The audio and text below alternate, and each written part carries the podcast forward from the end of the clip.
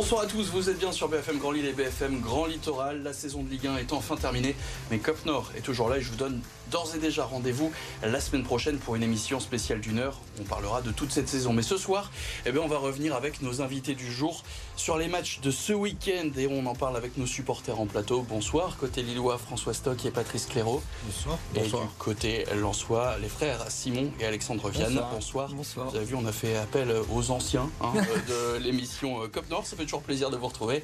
Et au sommaire ce soir, Lille qui a donc gâché la fête à 3. Un nul, un partout. Des dogs qui termine finalement cinquième derrière Rennes. Un match frustrant à l'image de la saison où les hommes de Polo Fonseca auraient peut-être pu ou dû faire plus. Une cinquième place qui reste tout de même européenne, qui répond donc aux attentes des dirigeants. Lille cinquième avec toutes les complexités de la saison. Est-ce pour vous un bon résultat? Ce sera notre débat ce soir. Enfin, en revanche, la saison du Racing Club de Lens, elle, fait l'unanimité. Jusque tard dans la nuit, les supporters de Bollard ont fêté leur héros qui s'était imposé 3-1 à Auxerre quelques heures plus tôt. Lens deuxième termine à un petit point du PSG. Vous pouvez vous aussi participer au débat de ce soir. On se donne rendez-vous notamment sur Twitter avec le hashtag COPNOR. On attend vos messages.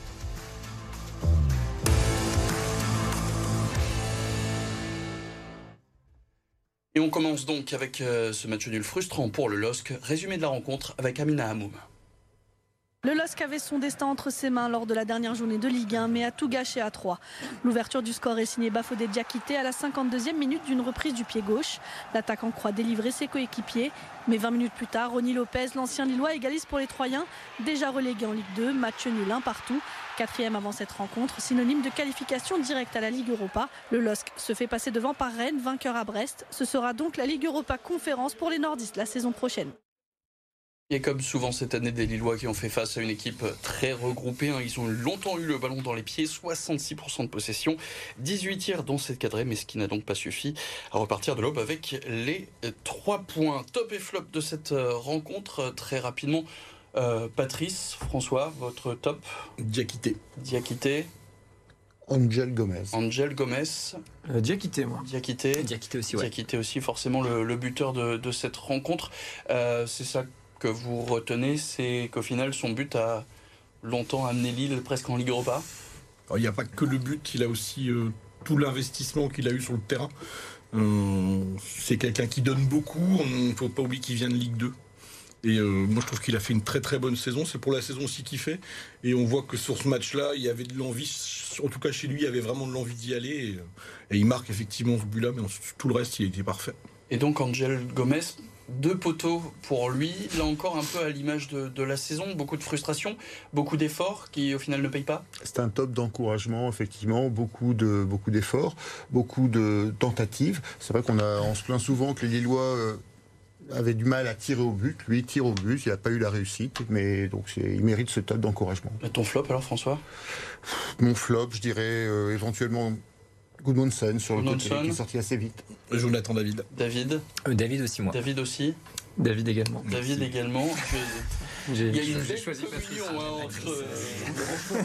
mais justement, c'est bien, ça nous rapportera un peu de débat. Euh, D'abord, pourquoi David C'est mmh. le manque d'apport offensif, encore une fois Ouais, moi je trouve, en fait, c'est un peu comme pour Diakité, c'est un peu aussi l'accumulation de points positifs. Moi je trouve que David, depuis euh, pas mal de matchs, n'est pas décisif, même si mais les pénalties importants, donc ça c'est un fait. Mais voilà, et je trouve qu'il pèse beaucoup moins qu'en début de saison. Et sur des matchs importants comme ça, les top players ils doivent être présents. Et là, il l'a pas été, je trouve. Donc avis partagé par Patrice. Ouais, alors, en plus, on est dans, on est rentré. Au moment où on est rentré, quand on parle des top players, effectivement, c'est ça, puisqu'on se dit qu'il est entre 40 et 60 millions dans un club européen. Euh, normalement, dans le Money Time, ça fait ouais. 5-6 matchs qu'il aurait dû faire la différence. Quand on a un attaquant qui vaut ce prix-là et qui est quasiment dans le deuxième ou troisième meilleur buteur du championnat. Mmh. On l'attend sur un match comme à 3 pour aller faire la différence et aller chercher l'Europe. Finalement, manque d'expérience aussi pour Gunmonson. C'est lui que tu incrimines un peu sur, euh, sur le but? Sur le but, mais c'est surtout globalement son apport euh, défensif et offensif n'était pas le, le même qu'habituellement. Euh, bah, se faire sortir par euh, Fonseca à la mi-temps, c'est un signe. Parce que souvent, il a tendance à garder les joueurs un peu plus longtemps, donc ça voulait dire qu'il avait besoin d'un apport supplémentaire et donc de faire entrer Timothy Weah. Ce manque d'expérience un peu de tout le groupe lillois qui a payé sur, sur cette rencontre, c'est ça qui a pu jouer sur moi, ce match nul ouais, Moi, je trouve que c'est l'approche du match qui a été. J'ai l'impression qu'en fait, ils ont limite trop fêté la victoire contre Nantes, qui était peut-être euh, pour eux, c'était. Enfin, on avait l'impression, et moi, qu'ils étaient peut-être un peu arrivés trop trop vite. Quoi. Ils se sont dit, bon, allez, 3, ça va être une formalité, etc. Et j'ai trouvé, justement, Diakité, c'était le seul joueur où je trouvais qu'il mettait de l'engagement, qui avait l'envie, etc. Et les autres, c'était peut-être trop en. Bah, manque d'envie. Hein. Euh, ouais, peut-être. Je sais pas, ils sont peut-être vu arriver un peu trop vite, trop facile, peut-être Peut-être, à 3. Alors il y a ça, mais moi je rejoins François sur les tirs de loin. Parce que les trois actions dangereuses, c'est les deux frappes de Gomez et euh, la les frappe deux de Zegrova. annulés aussi. hein. Ouais, et il y a aussi Ouais. Zegrova pardon, qui, qui met une belle frappe à la fin. Euh, on tire pas, ça joue. On a, on l'impression quand on regarde de dos- quand on est deux buts, on regarde, on se dit que ça tourne, ça passe à droite. Ça, ça fait un peu équipe de, de jeu de handball un peu.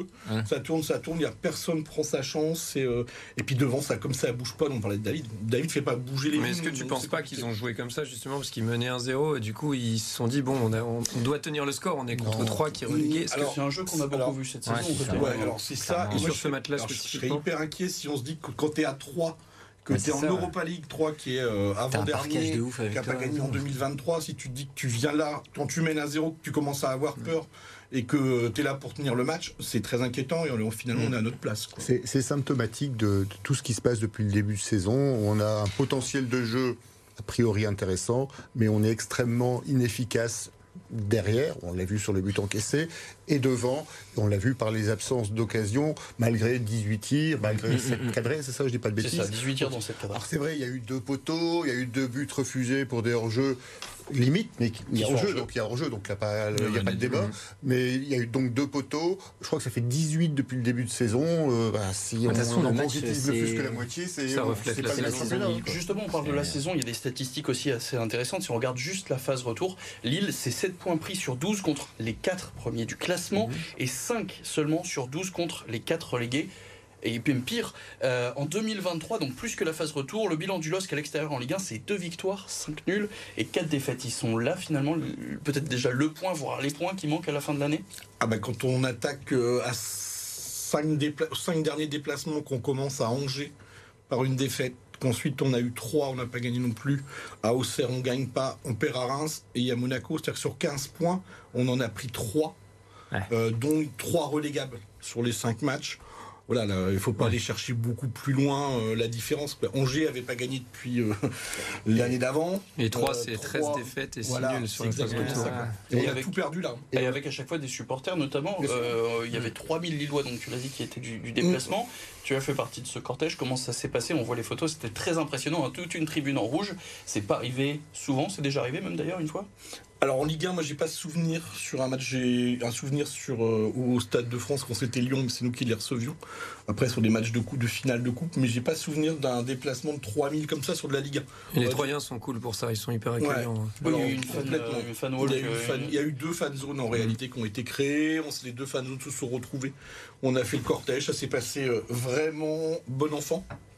Et on a prouvé que euh, on pouvait euh, déplacer 3000 personnes, euh, même s'il y avait des arrêtés préfectoraux à droite, à gauche, en avait un peu partout. euh, voilà. Mais on arrive à, pla- à déplacer 3 ou 4000 personnes sans qu'il y ait d'incidents notables et que on est des supporters, on n'est pas là pour tout casser. Et juste un point, donc si on regarde le classement, Lille termine cinquième. Est-ce que pour vous, juste en répondant par oui ou par non, c'est une bonne fin de saison? Patrice, Frustrante. c'est pas Ah, oui pas, Ah pardon, non. Non. François Oui, c'était Oui. l'objectif. Oui. Euh, Simon, Alexandre Oui. Oui. Ah, Moi, voilà. Ah, c'est compliqué un mot. Mais non. oui. Non, du coup. Et de toute façon, on va forcément revenir là-dessus. Pourquoi Euh, Pourtant, l'île européen, c'était un des objectifs. Et entre les blessures, le manque de réussite, on parlait du nombre de, po- de poteaux, ça reste une bonne place pour une première année avec Paulo Fonseca. Allô euh, Alors, ouais, c'est une bonne place, mais la question c'était est-ce que c'est une bonne fin de saison Et je trouve qu'ils n'ont pas fait une bonne Est-ce fin que de c'est saison. le bon bilan? Est-ce que Lille est à sa place en étant cinquième, si vous voulez que je repose Ah, la question Alors, la question. Ah oui, mais alors. Ah oui, oui. On est Alors, entre oui, nous, on peut se je trouve permettre. qu'en fait, déjà, moi, le, le, le- le- le- ce qu'on se disait un peu avant l'émission, c'est qu'en France, on peut pas dire, vu nos résultats en compétition européenne, il n'y a aucune Coupe d'Europe qui est pas au niveau d'un club de Ligue 1. Je pense que, voilà, ça, c'est une bonne compète. Je trouve que Lille peut clairement aller loin sur la Conférence League, mais c'est plus que quand tu commences le match en étant quatrième, que tu vas à 3, que tu as clairement ton destin entre les mains, il suffit de gagner contre un club qui est déjà relégué, qu'il n'y a plus rien à jouer, c'est là où je dis qu'en fait c'est pas une bonne fin de saison parce que c'est pas comme si tu allais chercher un point contre une équipe qui joue encore l'Europe. S'ils avaient fait un partout contre Rennes et qu'ils finissaient cinquième, c'était un bon résultat. Là tu perds, enfin tu perds des points avec moins 3. Quoi. François, toi ça te va Oui, parce que la saison était compliquée. On le disait tout à l'heure, hein, l'efficacité qui n'était pas au rendez-vous. On le ça, voit. Ça se travaille, c'est le rôle oui, de bien sûr, mais ça se travaille peut-être sur euh, pas un, un, un, terme aussi court. On a eu la chance effectivement d'avoir d'autres équipes qui étaient qui avaient les mêmes difficultés que nous. Mmh. Monaco, Exactement. Rennes, Lyon ont, ont eu des, des, fortunes diverses durant ce championnat. Donc c'est un peu une course à la lenteur pour cette euh, fameuse cinquième et quatrième place. Au final, c'est c'est peut-être le, le, les moins irréguliers qui ont remporté le, le jackpot. Rennes en, en, Europa League, Lille en conférence, ça me choque pas plus que ça. En tout cas, l'objectif c'était d'être européen, donc c'est une marche supplémentaire. Et, et, normalement, avec Fonseca, on pourra construire un, le LOSC sur cette euh, ouais. sur cette base-là. Fonseca qui a déjà annoncé sur son compte oui. Instagram euh, tout à l'heure, euh, qui a mis un message hein, assez rassurant, euh, expliquant que de toute façon il avait prévu de, de rester euh, l'année prochaine. Je voudrais qu'on écoute d'ailleurs Lucas Chevalier hein, sur euh, cette cinquième place, qui au final, on entendait beaucoup de frustration à la fin de la rencontre, mais eh ben, il n'est pas si déçu que ça. Écoutez. Dans le fond, c'est c'est logique et je pense qu'on savourera euh, plus cette cinquième place, je pense, d'ici euh, un ou deux jours à tête reposée. Là, forcément, un peu de frustration parce qu'on se dit que potentiellement on aurait pu plus euh, aujourd'hui, mais au vu de la saison, de ce qui s'est passé, des événements, des points qu'on a lâchés, euh, du manque d'efficacité, les, en fait, les absences tout court qu'on a eu de cette saison, euh, ça reste une saison, une belle saison avec, avec l'Europe, avec un nouveau projet, un nouveau coach, des nouveaux joueurs très jeunes. Alors on va aller donner quelques infos de nos confrères d'RMC Sport. Euh, la saison prochaine, Lille en conférence euh, Ligue, Pe peut-être l'Europa League si Toulouse, euh, qui appartient au même fonds d'investissement que l'AC Milan, ne peut pas s'inscrire. À ce moment-là, Lille remonterait, mais là il y a très peu d'espoir. À noter aussi quelques infos mercato. Jonathan Bamba et José Fonte sont en fin de contrat, ça on le savait. Pour le Portugais, il y a une discussion qui doit avoir lieu avec Olivier Létang. André Gomez retourne à Everton, fin de prêt pour lui. Jonathan David est sur le départ. Une cote qui tourne autour de 50 millions d'euros. Devrait le voir partir euh, probablement en euh, première ligue. Et puis la reprise pour les Lillois, se fera le 7 juillet. Pour l'instant, on n'a pas plus de euh, détails à vous donner. Cette question, donc, on l'a dit, probablement la Ligue Europa Conférence. La question c'est pour faire quoi? Puisque le tirage au sort c'est le 7 août, il y a deux matchs qui arrivent, c'est un barrage aller-retour, le 24 et 31 août, soit juste avant la fin du mercato. Pour vous, est-ce que Lille doit forcément se renforcer avec le risque de ne pas jouer l'Europe et d'avoir un effectif trop fourni, donc difficile à gérer? Alors moi, je pense qu'on n'y a, a, pas la même vision de se dire que c'est la, c'est la conférence. Entre guillemets, c'est pas que la conférence League, mais c'est la conférence League. Je pense que ça influence moins le mercato sur les joueurs que si on avait été, par exemple, sur un barrage d'Europa de, League. Parce qu'on sait qu'elle est plus glorieuse entre guillemets. Donc je pense que l'effectif il va être construit pour le championnat. Euh, les, le, les, barrages c'est le 24 et le 31 août de mémoire. Et de toute façon le 31 août c'est bouclé euh, au soir. Ouais. Mais il restera deux, trois, une heure ou deux après le match. Voilà. Pour, euh, Mais pour moi je pense qu'ils vont pas après je me trompe peut-être, hein, mais je pense que le, ils vont pas établir le mercato obligatoirement sur la conférence League. Et d'ailleurs, quand on lit ce qu'a dit Fonseca tout à l'heure, c'est la première étape. C'est un peu quelque part, il dit, euh, je fais la première brique de ce que euh, mmh. je veux faire par la suite. Et je pense que le championnat, il va nous ressortir là-dessus. Oui, en gros, il, il, valide une bonne saison avec cette cinquième place, et je pense qu'ils doivent réfléchir à leur euh, mercato mmh. juste pour finir à une place plus haute l'année prochaine et prendre cette conférence liste plus Ligue pardon comme un bonus, du bonus une année d'encouragement. Le, le mercato doit servir de bonifier le groupe en, en, nombre, d'éviter ce qu'on a connu cette année finalement avec un groupe qui malgré les postes doublés est assez pauvre sur certains postes. Donc euh, il y aura des retours, il y aura des retours de prêt, il y aura des, des opportunités.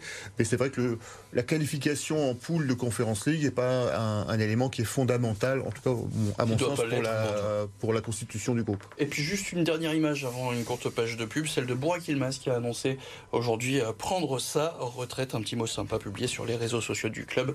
Forcément, la, légende, hein, le Kral, qu'on n'oublie pas, surtout côté Lensois, la dédicace, elle est passée. On se quitte quelques instants, une courte page de pub, et on parlera maintenant donc du Racing Club de Lens. À tout de suite.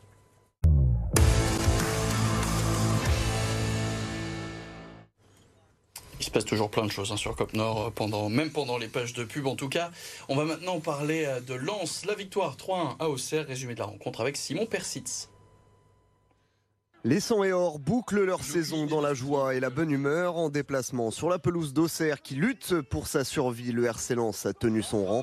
Un succès 3 buts 1 en terre bourguignonne grâce à un doublé d'Alexis Claude Maurice Et au 21e but de la saison de Loïs Openda, les Lensois terminent dauphin du PSG avec un petit point de retard. Ouais, il est pas Un mal. match au final, il est pas mal, hein. un match plutôt très équilibré entre les deux équipes, du moins sur le papier au niveau des statistiques. 50% de possession des deux côtés, 15 tirs à 17 et 7 cadrés pour les Lensois contre 5 côté Auxerrois. Il est pas mal, tu parlais de qui de ton top Patrice? Non, je parlais, on parlait du gardien d'Auxerre. On parlait du gardien d'Auxerre, donc qui sera pas dans ton top ni dans ton flop, du coup je me tourne vers vous. Euh, Simon, ton top? Euh, Thomasson. Thomasson, Openda. Openda, Thomasson. Thomasson, Thomasson. Thomasson aussi évidemment. Euh, du coup Thomasson pour là aussi un nouveau match où il apporte beaucoup sur, Ouais. euh, sur le milieu de Bah, terrain. en plus, euh, il- en soi, il a repris euh, poste pour poste la place de Fofana, du coup à côté d'Abdoul Samed, donc un poste qu'il n'avait pas forcément eu. Et encore une fois, il était présent euh, en défense, présent devant. C'est lui qui fait la passe D, la longue sur le, le deuxième but de Claude Maurice. Euh, pff, ultra efficace, une activité euh, enfin, assez folle. Moi, encore une fois, c'est surtout on, a l'impression qu'il est là depuis euh, des années, quoi, alors qu'il est arrivé au mercato d'hiver. Donc, euh, Est-ce que tu as réussi à avoir un flop sur ce match? Je sais que c'est pas forcément facile non plus. ouais, non, bah, on peut faire une dédicace à Jean-Louis Léca quand même. Ah bah il s'est fait sa dédicace tout Mais c'est plus dire. un gag parce que deux minutes après, il fait un arrêt de ouf. Donc, Il en euh, a fait plusieurs, ouais. plusieurs parades Donc, à euh, son ouais, non, actif. pas vraiment de flop. euh. Openda en top, moi. Open down Et top. en flop, euh, bah ouais. Les cas quand Jean-Loup. Jean-Loup. Jean-Loup, Ah, je ne veux pas résister au- à Jean-Loup, effectivement, sur son action, ça mérite bien un flop. obligé. Jean-Loup. Oh, Jean-Loup aussi. Voilà, donc mot pour mot. C'est beau. Euh, surtout que donc sur cette rencontre, si on parle un peu euh, du, du match quand même, beaucoup de changements dans le Ouais. 11 de départ. hein. Pas de Samba, pas de Medina, pas de Fofana, pas de Sotoka. Et au final, les remplaçants sont au niveau parce que en face, Auxerre avait beaucoup à jouer. Ça vous a Carrément. plu de voir ce groupe bouger? Ouais, alors après, moi j'ai trouvé qu'Auxerre a un peu joué avec la peur au ventre. Ils n'ont pas été euh, très très dangereux. On n'a pas senti une équipe qui, qui se battait pour sa survie. Après, Lens a été hyper sérieux. Mais on a eu du temps pour construire nos actions. On n'était pas non Mm. plus pressés. euh, On est, on ils nous ont pas pris à la gorge. euh, On a senti un peu une équipe auxerroise qui était, euh, qui nous regardait, je trouve. Et puis, je crois qu'à Auxerre, il y a énormément de joueurs en prêt. Donc, à voir si ces joueurs-là, eux, savent qu'ils vont rester dans un, dans un club de première division l'année prochaine. Est-ce qu'ils étaient vraiment concernés? Ouais, et puis euh, dès le début du match, pas. on a eu deux trois occasions. Là, pour le coup, le gardien de Savoie, il fait deux très beaux arrêts. Puis après, on marque vite le 1-0. Et puis en plus, on a senti, euh, on sentait bien que le stade savait que Nantes. Enfin, moi, j'ai eu ce sentiment-là, du moins devant la télé, qu'il y a eu le 1-0 de Lens, le 1-0 de Nantes. Ils se sont dit, ouais, pff, il y a eu un. J'ai l'impression Puis, qu'ils il y ont a- envie de lâcher il y a un tournant aussi, c'est qu'Auxerre euh, est à deux doigts de revenir à 2-2. Et sur le contre, on met 3-1 et terminé. Ouais. Ouais, le- le- S'il faut juste euh, rapidement euh, parler de cette saison qui se termine donc euh, parfaitement bien euh, pour vous, euh, c'est Franck Hézin qui dit que cette saison elle a réussi à 100% si on avait dit qu'on finissait à un point du PSG, puisque c'est donc ce qui arrive au, au classement, il aurait pris la personne pour un fou. Euh, la fin de saison incroyable avec aussi un événement à Bollard, hein, un stade euh, rempli avec juste des écrans face à eux. Une vraie euh, fête avec euh, l'accueil des joueurs. Là, il est 3h du matin. Il y a encore 10 000 personnes à peu près qui ont, qui ont attendu. Alors, vous, vous y étiez pas, mais vous avez des gens, vous connaissez des gens qui y étaient et qui vous ont raconté qu'effectivement, euh, grosse ambiance. Ouais, ouais, c'est. Enfin, moi, honnêtement, ça fait un peu bateau de dire ça, mais j'ai plus trop les mots. Faut juste euh, kiffer cette saison parce que faut aussi avoir les pieds sur terre. Je pense pas que ça arrivera tous les ans. Et c'est ouf. Enfin, le club, euh, moi, je pense qu'on peut aussi euh, mettre un gros coup de chapeau à la com du club qui a juste été euh, parfaite cette année. Moi, Enfin, voilà, c'est une équipe qui est à l'image du club, qui est. à Enfin. Là, on a tous le cœur serré de se dire qu'il y en a un qui peut partir à tout moment. Et enfin, c'était juste Ouais. une saison de ouf. Ouais, on quoi. est limite très déçus que ce soit fini. Quoi. Parce qu'on est bien conscient que Fallait bien que Ouais. ça c'est arrive. une fois tous les 20 fois. Mais, il y a- mais ça reviendra très vite, évidemment, pour, pour parler du Racing Club de Lens. Euh, cette soirée, elle était magique aussi pour euh, Adrien Thomasson. On en parlait il y a quelques instants. Il a été plébiscité dans les tops. On peut l'écouter. Lui aussi a vécu un moment bah, hors du temps. Pour en profiter, peut-être que ça se reproduira plus jamais. Donc euh, là, on est en train de kiffer et je pense qu'on va, on va s'en souvenir pour longtemps. Ouais. Ah, c'est une fierté, vraiment. Quand vous, euh, quand vous vous retrouvez ici à 4h du matin, il y a encore 10 000 spectateurs. Le stade avait fait guichet fermé alors qu'on était à Auxerre. euh, voilà, c'est tout simplement exceptionnel ce club. On parle aussi d'une saison exceptionnelle et d'un groupe bah, qui vit plutôt bien, puisque là, ils sont tous partis Ouais. à Marbella, en, en Espagne, où euh, donc on a pu joindre Franquès tout à l'heure en visio. Euh, voilà, euh, c'était un peu compliqué. Il y a très peu de réseaux à Marbella. Voilà, si vous avez prévu d'y aller euh, en vacances cet été, prenez un galet 4G. Euh, quelques statistiques 11 victoires en 12 matchs, quand même, pour, pour Lens. Série incroyable. Euh, 15 clean sheets en tout, meilleure défense de Ligue 1, quatrième attaque de Ligue 1, 84 points. C'est 22 de plus que l'an passé. C'est le plus haut total pour un club du Nord en Ligue 1. Euh, à record qui devrait tenir longtemps puisque donc la Ligue 1 repasse à 18 clubs, donc forcément euh, Lens devrait être tranquille un moment. Un autre record qui est tombé euh, officiellement, celui de Loïs Openda, 21 buts pour euh, lui, mais malheureusement on ne sait pas s'il sera là l'année prochaine. Explication avec Hamza Ramani.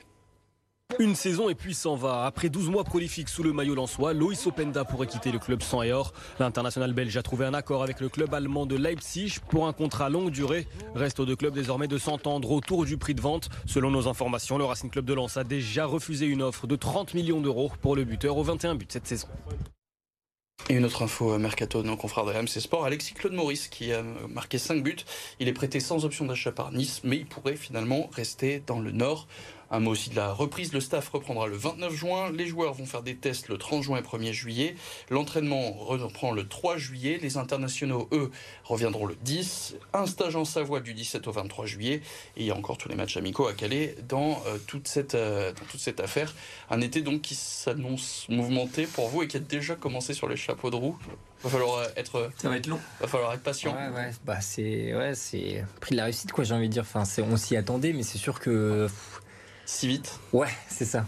Après, euh, encore une fois, moi, je, pars toujours du principe que personne n'est irremplaçable. Évidemment, il y a des joueurs un peu plus durs à remplacer, mais. Est-ce qu'il y a des irremplaçables d'ailleurs pour, euh, pour vous Alors, pas forcément d'irremplaçables, est-ce qu'il y a des joueurs à garder à tout prix bah, moi, moi le, terme joueur à garder à tout prix, à partir du moment où le joueur veut partir, il faut juste faire en sorte de bien le vendre après. Pour moi, enfin après c'est très personnel, mais garder un joueur qui veut partir, euh, c'est jamais gage d'une bonne saison derrière.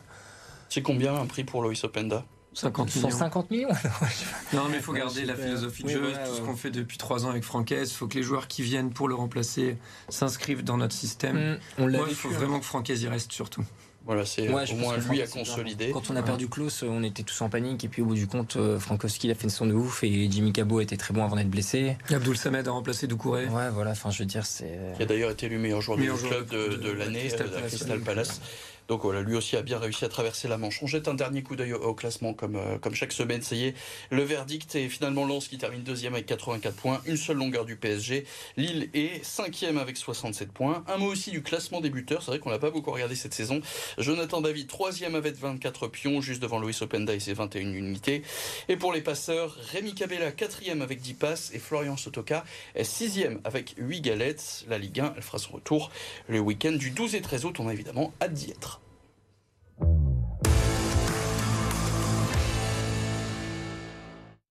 Et le verdict est proche dans plein d'autres euh, sports de la région. Réponse tout de suite avec Julie Galap. Mission maintien accompli pour Valenciennes, battue à Saint-Etienne lors de l'ultime journée. Les nordistes sont tout de même parvenus à conserver leur place en Ligue 2. Ils ont pourtant concédé à Geoffroy Guichard leur 13e défaite de la saison. Début de signé Jean-Philippe Crasso et Kader Bamba côté stéphanois, 2-0. Le VAFC termine la saison à la 15e place avec deux points d'avance sur Rodez, premier relégué. Christina Mladenovic s'arrête dès le deuxième tour du double à Roland Garros. La Française associée à la Chinoise Shuai Zheng ne conservera donc pas son titre glané avec Caroline Garcia lors de la dernière édition. Elles ont été dominées 6-1, 6-4 ce dimanche par la paire Xinyu Wang, Su Weixier. La dernière tricolore encore engagée dans le tableau principal en simple s'est elle aussi inclinée. Océane Dodin a logiquement subi la loi de 11 jabeurs au deuxième tour. La nordiste, 122e joueuse mondiale, n'a rien pu faire face à la tunisienne classée 7e à la WTA. Défaite 6-2, 6-3 en à peine 1h11 de jeu. C'est toujours trop court ces COP Nord. Merci messieurs, on se retrouve euh, la semaine prochaine pour la plupart d'entre vous. Semaine édition euh, exceptionnelle hein. la semaine prochaine, une heure de COP Nord. Rendez-vous donc lundi. Bonne semaine, salut.